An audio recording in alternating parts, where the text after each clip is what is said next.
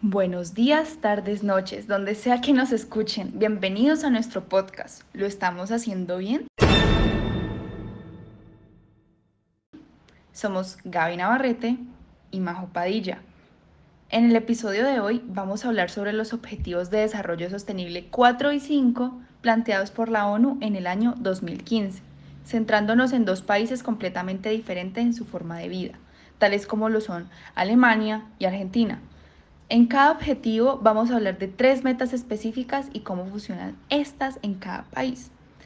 Además, durante este podcast tendremos un invitado sorpresa muy especial que es especializado en el tema. ¿Lo estamos haciendo bien? Are we doing it right? Lo stiamo facendo bene? Le faisons-nous correctement?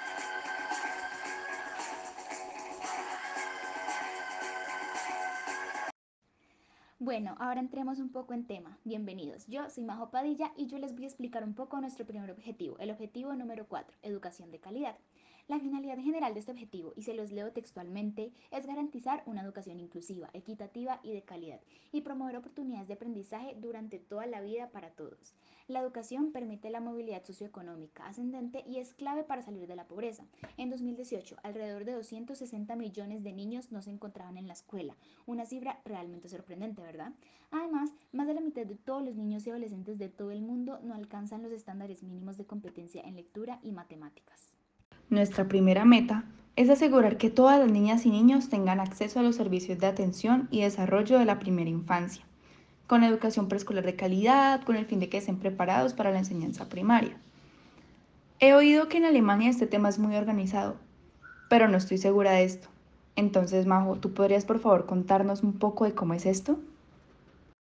Bueno, pues realmente en Alemania el servicio de guardería es una parte muy importante para el país, incluso antes de que estos objetivos existieran, pues en 2013 se estableció en la Ley de Promoción Infantil que los niños tienen derecho al cuidado infantil y apoyo en un jardín de infancia desde que cumplen el primer año de vida.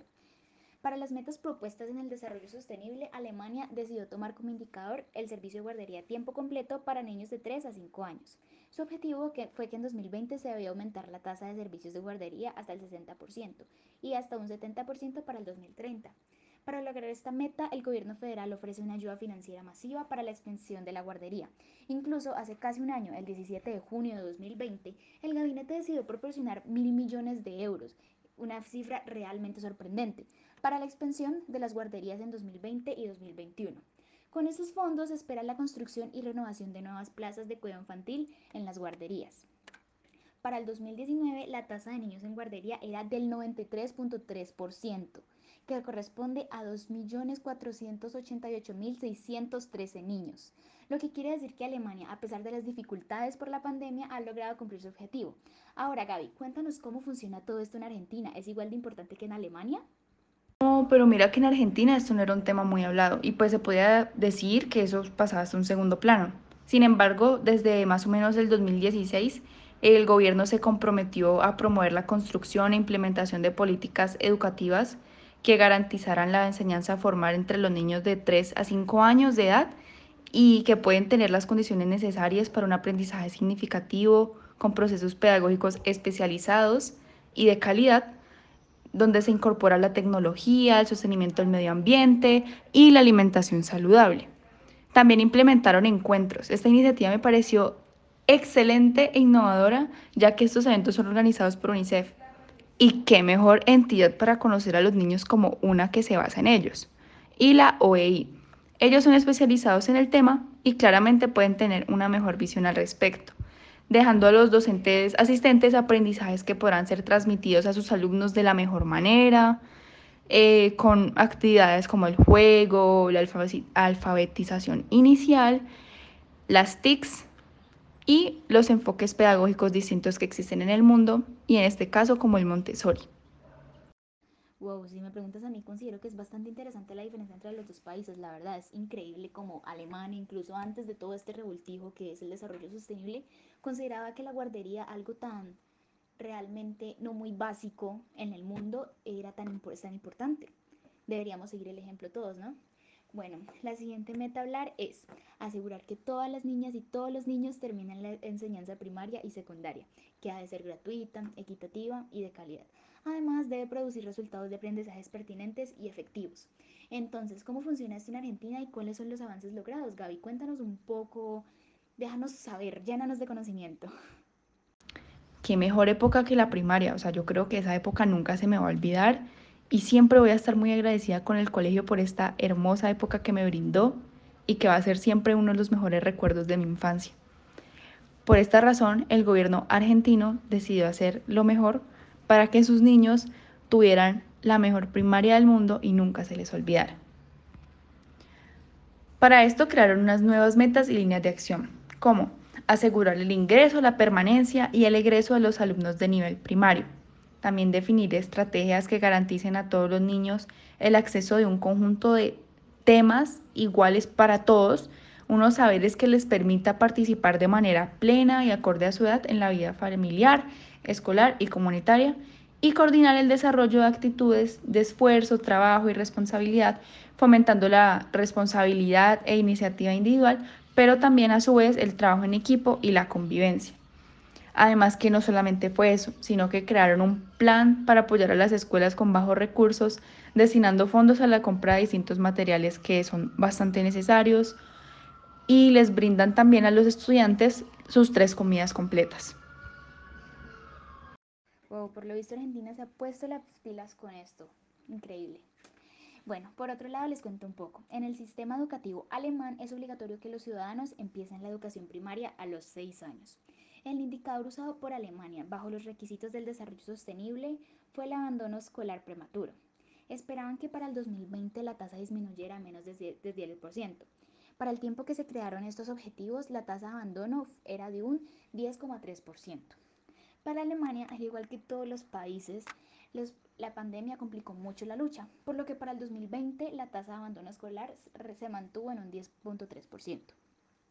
En 2019, la Oficina Federal de Empleo de Alemania anunció que existen avances en el establecimiento de una solución para estudiantes que abandonan las aulas o jóvenes que interrumpen su formación profesional. Este programa apenas inició este año, 2021, por lo tanto no hay datos que indiquen el progreso, pero el director de esta oficina federal aclaró que han avanzado mucho. La tercera meta es asegurar el acceso igualitario de todos los hombres y las mujeres a una formación técnica, profesional y superior de calidad, incluida la enseñanza universitaria. En Argentina esto es un tema bastante interesante, pero no sé cómo es por allá, lejos en Alemania. Cuéntame un poco de eso. Pues déjame contarte que para mi sorpresa en realidad esta meta en Alemania no es muy hablada. A pesar de ser parte de su estrategia de desarrollo sostenible, eh, los programas propuestos para cumplir esta meta no están muy claros. Solo se sabe que el indicador que usaron fue la cantidad de personas entre 30 y 34 años con educación terciaria o con titulación postsecundaria no superior. Su objetivo a corto plazo fue lograr un aumento al 42% para el 2020. Los últimos datos tomados en el 2019 muestran que la educación secundaria y postsecundaria variaba entre un 53 y 54%, mientras que la educación terciaria variaba entre un 32 y 34%. Ahora, ¿cómo, ¿cómo funciona esto en Argentina? ¿Es igual, es importante? ¿Cuáles son los avances? ¿Cuáles son los programas? Cuéntanos. Los procesos en Argentina me parecen un tema demasiado chévere, ya que son de carácter gratuito hasta el momento en que tú te gradúas y el nivel de grado donde podemos encontrar instituciones tanto públicas como privadas, como en la mayor parte del mundo, pero estas en especial tienen un objetivo, el cual es formar personas sociales y con cooperatividad. Es una educación excelente porque los programas son acreditados como alta calidad por la Comisión Nacional de Evaluación. Además es muy sencillo ingresar, ya que se admiten también a personas de más de 25 años sin título, pero que tengan todas las ganas de aprender y así puedan empezar sus estudios superiores. Esto es algo que no había visto en ningún otro lado. Sin embargo, solamente el 23,8% de la población total en Argentina tiene nivel superior universitario completo, mientras que el 76,2% ha alcanzado como máximo los efectos secundarios. Y si se observa la población desocupada, esa relación es de 8,7% a 91,3%, lo cual es un poco preocupante debido a las facilidades que hay para el ingreso, me parece a mí wow, no, wow, es muy increíble la diferencia de los dos países. Entonces, pues me parece que analizando un poco las decisiones de los dos países, La verdad podemos evidenciar que ambos se preocupan mucho por la educación de sus habitantes e intentan brindar lo mejor para ellos, ¿no te parece? Sin embargo, es claro que en Alemania esto es mucho más estructurado, pues lo vienen trabajando desde siempre y la educación es algo muy importante allá.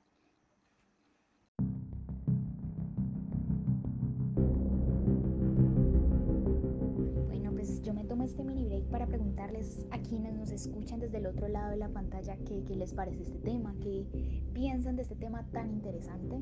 No se vayan porque realmente viene otro objetivo muy actual, muy interesante, muy importante en el mundo y nuevamente en dos países completamente diferentes. Entonces vamos a ver cómo es que funciona esto.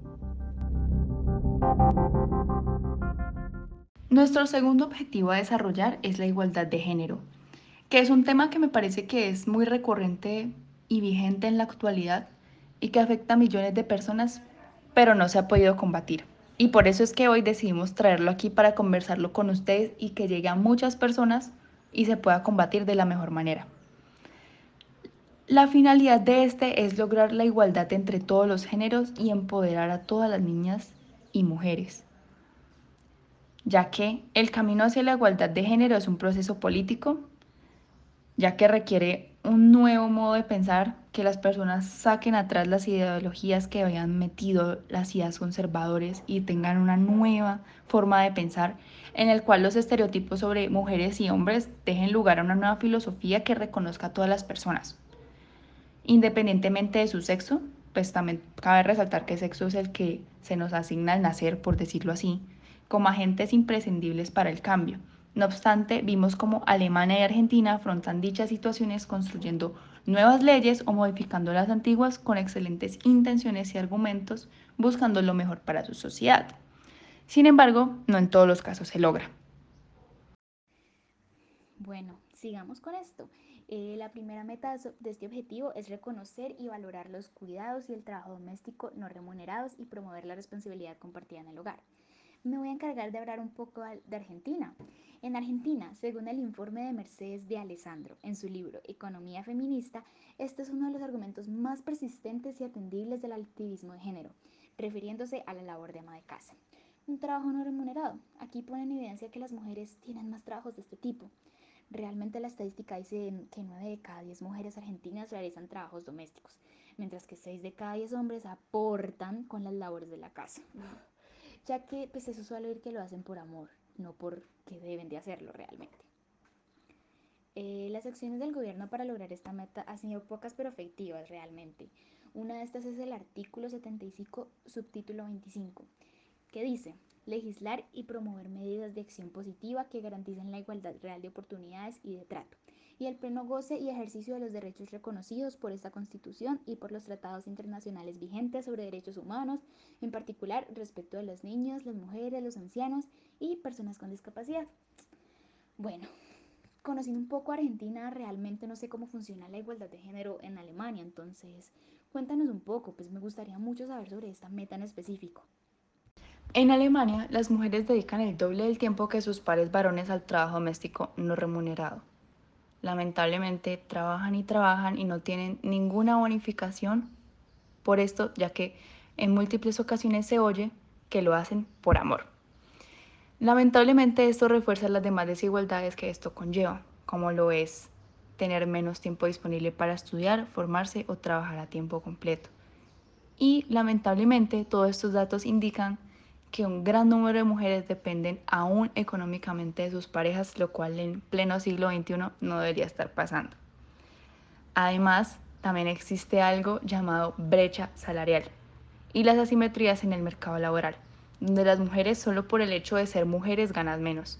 Y a esto súmele el componente cultural de creer que las mujeres son las más idóneas para realizar las tareas en la casa. O sea, eso es absurdo ambos personas, ambos sexos pueden hacerlo, todo el mundo puede hacerlo. Si se lo proponen, lo logran y lo hacen y lo sacan. Y esto interrumpe también sus carreras profesionales y las empuja a quedarse en sus casas a hacerse cargo de las tareas reproductivas o del hogar. Por esto, en Alemania las medidas se han reforzado, donde la reproducción de los modelos familiares tradicionales se han consolidado con la división entre trabajos masculinos relativamente bien pagados y los trabajos femeninos no remunerados o con salarios muy bajos. Este tema de la brecha salarial está presente alrededor de todo el mundo. Las diferencias de salarios son preocupantes. Por esta razón, quiero saber qué ha hecho Argentina como país subdesarrollado para combatir esta situación y mejorarla claramente. Ya que observo que en Alemania este tema sigue muy vigente, no me quiero imaginar en esos lados. Bueno, pues aquí viene lo interesante de mi parte, ¿no? Bueno, pues en Argentina, según el artículo 37 de la Constitución, se garantiza el pleno ejercicio de los derechos políticos, la igualdad real de oportunidades para el acceso a cargos electivos y partidarios, se garantizará por acciones positivas en la regulación de los partidos políticos y en el régimen electoral, bla, bla, bla. En realidad la situación del país pues deja mucho que desear, ¿no? También se veía venir. Pues según informes, la participación de mujeres en gabinetes ministeriales es de aproximadamente 13%. En los puestos de máximo tribunal de justicia, el porcentaje gira en torno del 20%, mientras que las mujeres alcaldesas no pasan del 10%. Estos datos solo muestran que existe un obvio patriarcado en el poder político argentino, algo que debemos solucionar lo más pronto posible. Interesante, bastante interesante. Espero que esta situación mejore. A su vez, Alemania se compromete a hacer una iniciativa para reforzar las cualificaciones de las mujeres. Para esto hizo un decreto, en el cual dijo que tiene que ser obligatorio que las empresas grandes guarden al menos un 30% de sus cargos directivos, tanto del sector público como del sector privado, para ser ocupados exclusivamente por mujeres. Todo esto con el fin de poner la violencia contra las mujeres a un fin y junto con la reforma del Código Penal penalizar la trata de seres humanos con relación a la prostitución y los abusos sexuales entre mujeres. Además, implementó el Plan de Acción en Política de Desarrollo sobre Igualdad de Género entre el año 2016 y 2020, que incluye, entre otras cosas, el empoderamiento económico de las mujeres, así como su participación, su posibilidad de expresarse y dar a reconocer su voto y voz, y el liderazgo como temas prioritarios. Como mujer, esto me parece una decisión magnífica, o sea, la vida de muchas mujeres van a cambiar gracias a estas leyes y estos tratados, estos planes de acción. Y el gobierno alemán, la verdad es que lo vio muy bien ahí ya que van a empoderar totalmente y a fomentar el empoderamiento femenino. Bueno, finalmente hablemos un poco sobre la discriminación contra todas las mujeres y las niñas, un tema muy crítico e importante en este objetivo. Por parte argentina, como Estado, este se ha comprometido a mejorar los servicios de asistencia a la víctima, aumentar la conciencia acerca de las leyes existentes, tomar medidas nacionales para eliminar la violencia y recuperar estadísticas sobre la violencia contra la mujer. El gobierno creará nuevas áreas mujer municipales, donde se llevarán a cabo talleres para capacitar a actores de la sociedad estatal y civil sobre el alcance de su legislación nacional sobre la violencia de género y creará un nuevo registro de casos de violencia contra las mujeres, donde se recopilarán datos y dará cuenta de las primeras estadísticas a nivel nacional sobre la violencia, las que servirán de fundamento para futuras políticas públicas dirigidas a la prevención y erradicación de la violencia contra la mujer. En Argentina existen diferentes programas y leyes que ayudan a la disminución de todo tipo contra las mujeres. Veamos algunas de ellas. Por un lado, tenemos la Ley 26.791 de modificación del Código Penal, donde se pone la pena de prisión perpetua a un hombre que matara a una mujer, por razones de género, entre otras, y o que lo hiciera para causar un sufrimiento a una persona con la que mantiene o ha mantenido una relación. También existe la Ley 26.485, basada en la protección integral para prevenir, sancionar y erradicar la violencia contra las mujeres. Esta garantiza que el derecho de las mujeres a vivir una vida sin violencia y promueve el desarrollo de políticas de carácter institucional. Por otro lado, tenemos el Plan Nacional de Acción para la prevención, atención y erradicación de la violencia contra las mujeres. Este estuvo en función entre los años 2017 y 2019.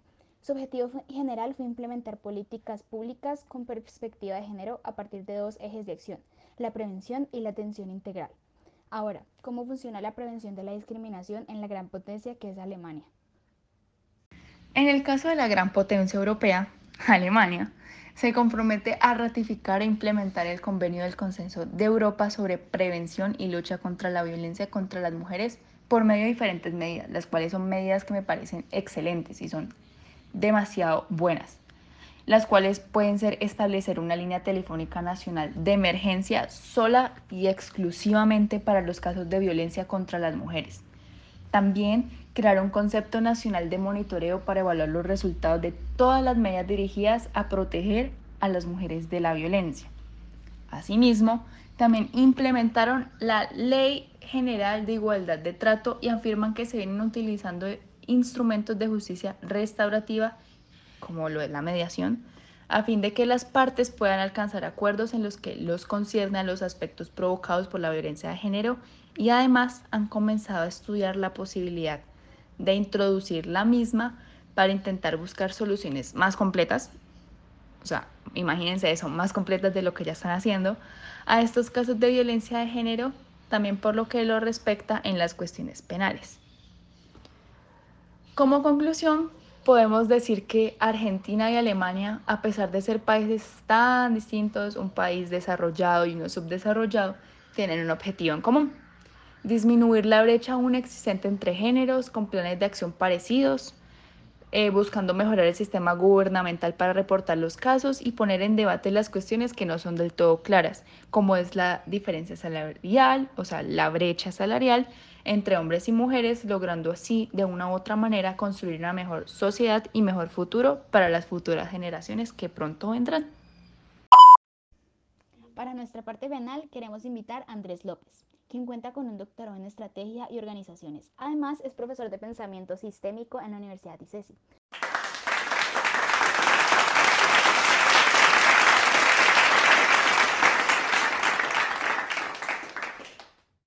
Hola Andrés, bienvenido a nuestro podcast Lo estamos haciendo bien. Antes que nada, cuéntanos un poco sobre tu profesión. ¿Qué es pensamiento sistémico? Eh, hola, mi profesión, yo soy administrador de empresas. He trabajado en plantas de producción y eso puede sonar extraño porque un administrador metido en plantas, pero así fue el mundo que yo conocí. Y luego tuve la oportunidad de complementar mis estudios con eh, especializaciones de mercadeo, de producción, maestría en administración y doctorado en, también en organizaciones. Pero me llevó todo este eh, transcurrir de laboral a diseñar y crear el posgrado en gerencia del medio ambiente en la Universidad de ICESI, el cual he orientado durante 23, 24 años ya. Y eso me permitió también llegar a conocer, a partir del interés por la sostenibilidad, la ecología, los recursos naturales, el pensamiento sistémico, donde definitivamente es el modelo de pensamiento ideal para poder comprender cómo se generan las integraciones de los sistemas naturales y sobre todo cómo se generan las conexiones para, para poder lograr que eh, el todo es mucho mayor que la suma de las partes y, esa, y ese todo incluye las conexiones que hay entre todos los sistemas, donde difícilmente, si uno lo mira así de esta forma, no solamente se considera abierto, sino eh, de manera dinámico y holístico. Primero queremos preguntarte, Andrés, pues, ¿qué opinas de los objetivos de desarrollo sostenible? ¿Cuáles son tus posiciones o perspectivas frente a esto? Creo que los objetivos del desarrollo sostenible es la mejor intención que he visto hasta ahora en la coordinación colectiva global eh, para poder inclusive rescatarnos de nosotros mismos, porque nos permite poder orientar unos esfuerzos que tienen que ser necesarios, pero la colectividad global es algo que todavía nos ha quedado muy difícil comprender, en especial con esta lección COVID que nos llegó encima y nos eh, demostró que estamos tan distantes, inequitativos y aislados entre nosotros mismos a pesar de contar con Internet y redes.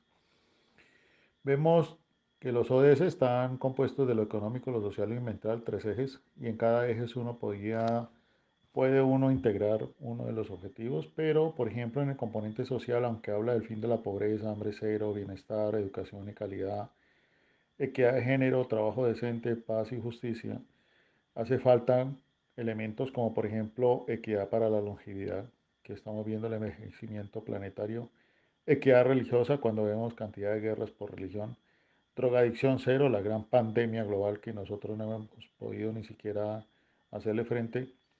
Y sobre todo protección infantil porque está claro que también se viene eh, casi lo que se llama el planeta vacío, que no van a haber niños. La gente no quiere tener o no quieren tener más allá de repoblamiento. En términos de lo ambiental, aunque habla de agua limpia y saneamiento, acción por el clima, vida submarina y vida de ecosistemas terrestres, hace mucha falta específicamente un objetivo hacia agua dulce, otro hacia aire, otro hacia bosques y otro hacia la protección de minerales.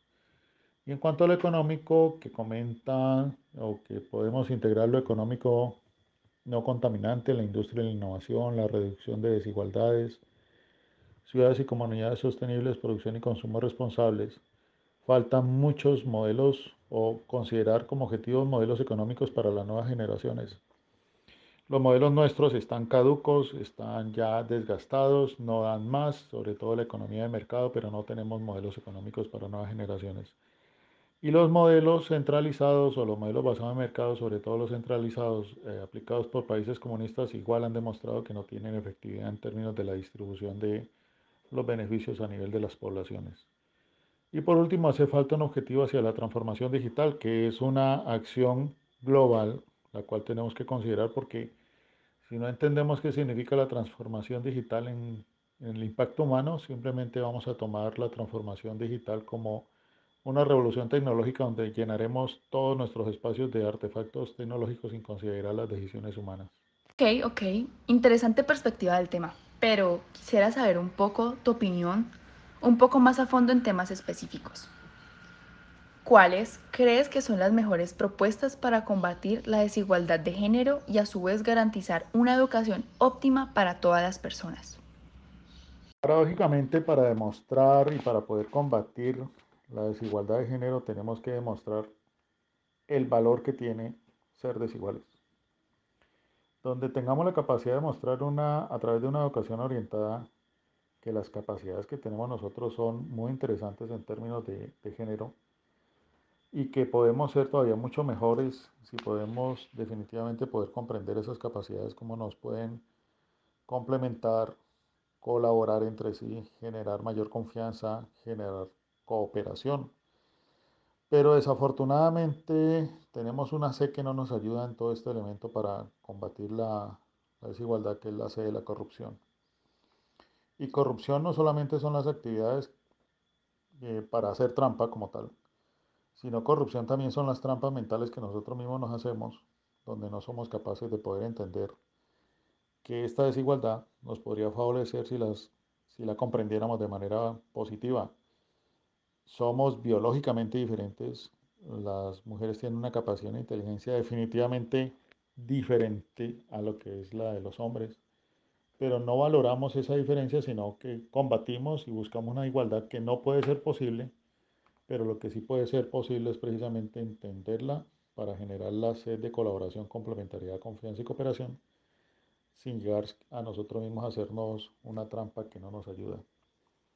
Lo otro es que deberíamos entender, pero desafortunadamente tenemos un contexto económico que no lo permite, donde todo para nosotros se nos vuelve una competencia, donde deja la imposibilidad o la, o la falta de posibilidad de poder entender que nosotros no necesitamos competir entre los géneros, tenemos que complementarnos, pero pues desafortunadamente mm, todo este contexto nos lleva solamente a comprender que estamos en una competencia por unos recursos limitados, unos recursos que ya no nos dan más, no solamente los recursos naturales, sino los recursos como tales de vida, porque creamos unos modelos urbanos que todavía generan muchísimo más problemas frente a la única interpretación que es competir entre nosotros. Ahora, sabiendo las decisiones tomadas por Argentina y Alemania, ¿crees que han sido las mejores? ¿Se ve una meta clara o se ven perdidos? ¿Piensas que para el 2030, que es el año en el que la ONU propuso que estos objetivos tienen que estar cumplidos, lo van a lograr? ¿O crees que no? Definitivamente es la mejor, digamos, el mejor esfuerzo que se ha podido buscar con estos ODS al 2030 como meta hay muchos avances muy interesantes. Por ejemplo, así sea muy criticado el sector privado, es el que mayor avance demuestra, que es uno de los principales actores en esta configuración de los objetivos. El segundo actor es el gobierno, y el gobierno también demuestra en Colombia que tiene eh, por lo menos una orientación asertiva en términos de qué hacer con estos ODS. Ya hay unos planes concretos para la reducción, por ejemplo, del carbono al 2030 con metas concretas por sectores. Eh, yo participo con el nodo de cambio climático directamente en ver cómo bajar a nuestras regiones, Valle, Cauca y Nariño, las metas para los diferentes sectores, de manera que esos sectores ya hay que comenzar a convertir eso en tareas concretas que también son muy alcanzables para poder tener la meta de no bajar los gases de efecto invernadero, porque de lo contrario, para darles un ejemplo, se estima que Cali tranquilamente podría subir 2.3 grados centígrados de temperatura en promedio, lo cual podría ser un desastre en términos de nuestra no solamente calidad de vida, sino los daños en salud y alimentación que nos podría dar. Lo segundo es que el gobierno ha creado ya las metas globales para Colombia con una política de crecimiento verde que determina una orientación para, para poder alcanzar estos ODS. Y el tercer actor, el ciudadano. Y el ciudadano, o sea, nosotros somos los más perdidos de todos, de manera que el ciudadano siempre tan irreverente, tan desquiciado, tan desjuiciado, tan, tan, tan, tan, eh, que solamente le interesa mirar en corto plazo sus mismas necesidades, mi, mi, mi, mi, mi, como me decían en estos días, que es la política de nosotros como ciudadanos, mi casa, mi carro, mi, mi, mi, y no me interesan los demás, es el que peor está en demostrar, y está muy tarde en demostrar, que está participando en los ODS.